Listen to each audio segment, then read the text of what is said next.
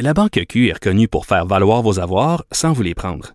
Mais quand vous pensez à votre premier compte bancaire, tu sais, dans le temps à l'école, vous faisiez vos dépôts avec vos scènes dans la petite enveloppe. Hmm, C'était bien beau. Mais avec le temps, à ce compte-là vous a coûté des milliers de dollars en frais, puis vous ne faites pas une scène d'intérêt. Avec la Banque Q, vous obtenez des intérêts élevés et aucun frais sur vos services bancaires courants. Autrement dit, ça fait pas mal plus de scènes dans votre enveloppe, ça. Banque Q. Faites valoir vos avoirs. Visitez banqueq.ca pour en savoir plus. Cube Radio. Cube Radio.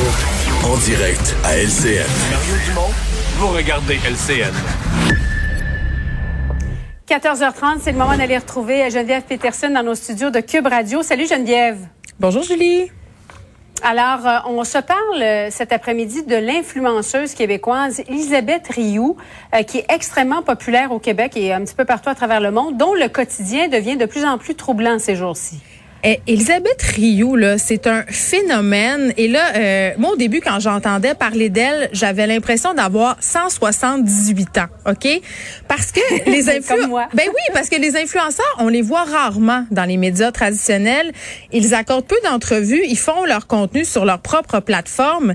Et ça marche très bien. Là. Elisabeth Rioux, elle a 1,7 million d'abonnés sur Instagram, 250 000 abonnés sur sa chaîne YouTube. Et c'est vraiment une personne euh, qui est devenue populaire avec sa chaîne de maillot. Et j'ai envie de dire ses fesses puisqu'on les voit à l'écran.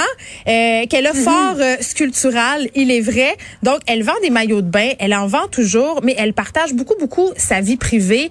Et évidemment elle est très très populaire. Et là euh, tu dis sa vie devient un petit peu sinistre.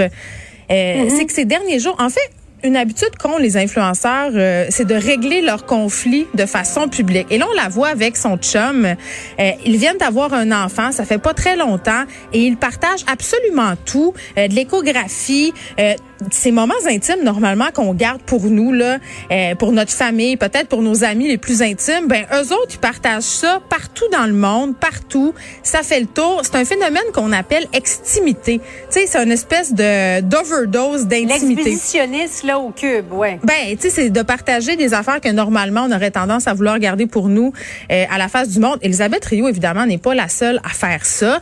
Euh, ils sont nombreuses et nombreux à le faire. Il y a davantage de filles, c'est vrai, qui s'exposent comme ça euh, sur Instagram pour des raisons qu'on connaît. Mais là, on la voit quand même, là, Julie, en train d'accoucher. Je sais pas pour toi, là, mais moi, la dernière affaire Non, que j'aurais...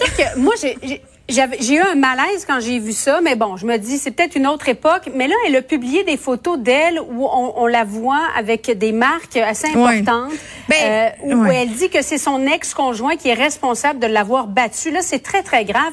Mais je veux dire qu'elle appelle la police là parce que il y a des milliers de petites filles qui suivent ça puis qui l'admirent. Euh, Une influenceuse, c'est ça là, ça influence bien des gens. Oui, ben c'est là où moi je trouve ça excessivement euh, complexe et très très délicat parce que je le disais tantôt, les influenceurs souvent, euh, puis pas tous, mais parfois lavent leur linge euh, intime en public. Et là hier, ça a pris des tournures quand même assez intenses. Elisabeth Rioux, on se demandait qu'est-ce qui se passait avec le père de son enfant. Visiblement, il était séparé depuis un petit bout. Et là, le chat sort du sac. Elle serait victime de violence conjugale. Là, une espèce d'échafourée euh, s'est fomentée sur Instagram. On a vu des photos de ses bleus. Sa meilleure amie s'en est mêlée en disant, écoute, là, moi, une fois, j'étais allée la chercher chez elle. Euh, elle avait le visage en sang.